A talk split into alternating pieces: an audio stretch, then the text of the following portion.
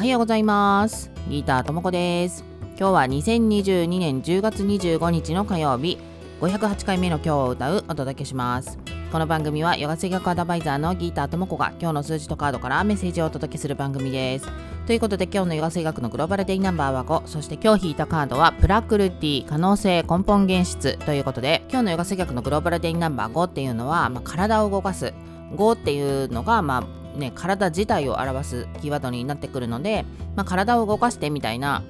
のがいい良かったりするんですけどカードのメッセージにはこんな風に書いてあります。今日は思い切り体を動かすヨガをしてダイナミックなプラクルティのエネルギーを感じてみましょう。部屋をすっきり片付け体の隅々まで動かすアクティブなヨガのポーズや新しいポーズにチャレンジしてみます。深く大きく呼吸をして内側から湧いてくるエネルギーで体を満たしましょう。自分の中に潜む可能性が目覚めクリエイティブな発想新しい発見が起こるかもしれません。ということでなんかこう体を動かすとエネルギーがね循環していくみたいなのを感じますよね。そして深く大きく呼吸をしてっていうそれもエネルギーの循環になる。